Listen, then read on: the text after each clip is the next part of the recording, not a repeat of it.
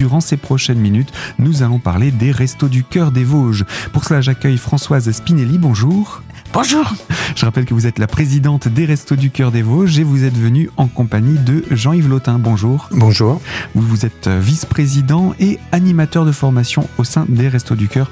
On entrera dans le détail de ce, poste dans quelques instants puisqu'il y a un appel à lancer à la recherche de bénévoles. Mais pour le moment, on va commencer par euh, un petit bilan puisque l'année 2022 touche à sa fin, 2023 commence.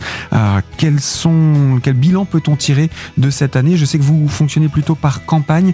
Donc on va plutôt parler du bilan de la campagne d'été puisque celle d'hiver a débuté.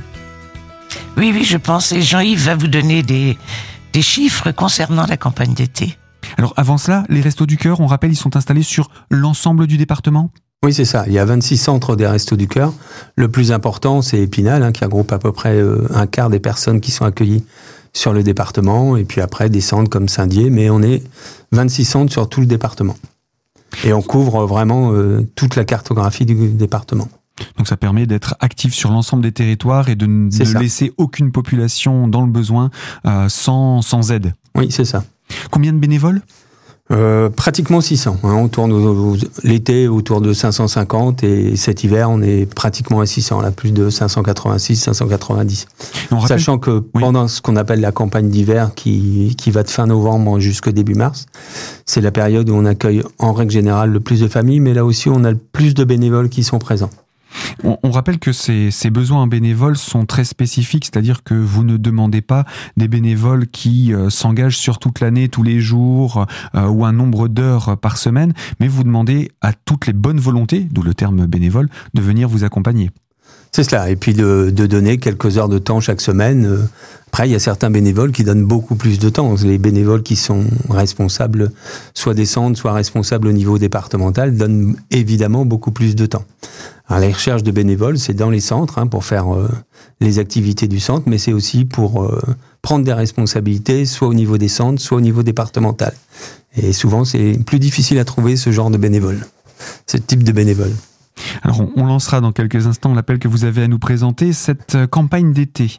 Qu'est-ce qu'on peut en dire? Alors la campagne d'été, c'est la campagne la plus longue, hein, puisqu'elle dure 36 euh, semaines.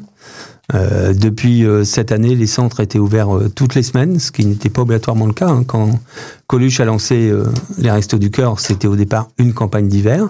Après, les campagnes d'été ont commencé à être mises en place un peu partout en France. La campagne d'été concerne 2500 familles, ce qui représente plus de 6000 personnes qui sont accueillies.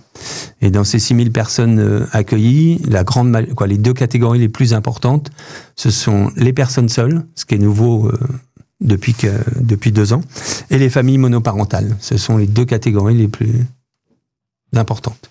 Ces familles monoparentales, on peut imaginer, on peut comprendre même et deviner que euh, une seule personne pour gérer euh, les enfants, les repas, etc. Euh, parfois, un, pas forcément un, temps plein pour avoir les finances pour ça, voire pas de travail. Souvent, c'est des, des, personnes sans travail. Hein. Alors, on n'a pas les, encore les statistiques définitives sur le, la situation professionnelle des gens, mais il y a beaucoup de gens qui viennent au resto qui sont bénéficiaires du RSA et qui ne travaillent pas. Mmh. En recherche d'emploi bien entendu.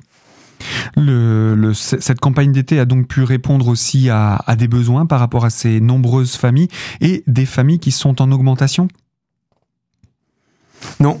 Alors, euh, non, elles sont pas obligatoirement en augmentation. Le nombre est plutôt... pas sur la campagne d'été, c'est ça que vous voulez dire? Oui, pas. Euh, c'est plutôt stable. Hein, c'est plutôt stable. Alors, ce qui s'est passé aussi, c'est qu'avec euh, les trois ans Covid qu'on a passé, il y a eu beaucoup d'associations qui ont fait de l'aide alimentaire et du coup, euh, les restos, même si on est toujours la plus importante, hein, euh, n'ont pas obligatoirement vu le nombre de bénéficiaires augmenter.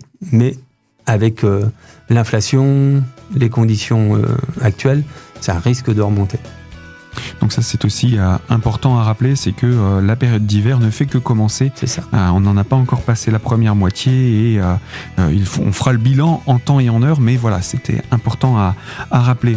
Jean-Yves Lotin, Françoise Pinelli, je rappelle, vous êtes respectivement vice-président et présidente de, des Restos du Cœur dans les Vosges. Et avec vous, eh bien, nous faisons cette présentation du bilan, de l'actualité, des urgences, des perspectives d'avenir également euh, des Restos du Cœur pour cette période hivernale. Et je vous propose qu'on se retrouve dans quelques instants pour la seconde partie de ce magazine.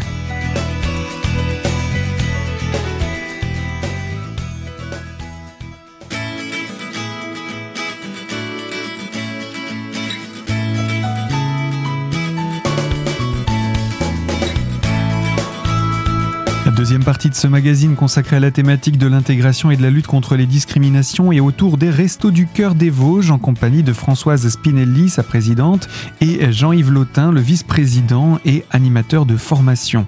Françoise Spinelli, je vous propose qu'on puisse poursuivre après avoir parlé du bilan de la campagne d'été, qu'on puisse parler de ces activités qui reprennent petit à petit leur marque au sein des Restos du Cœur, des activités qui avaient été interrompues pendant la période Covid et qui ont privé un petit peu euh, certains bénéficiaires de liens sociaux également, parce que c'est ça qu'il ne faut pas oublier, c'est que ça permet aussi de briser l'isolation sociale et de briser la solitude.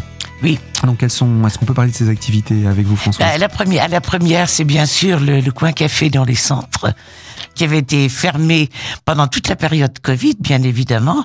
Maintenant, les personnes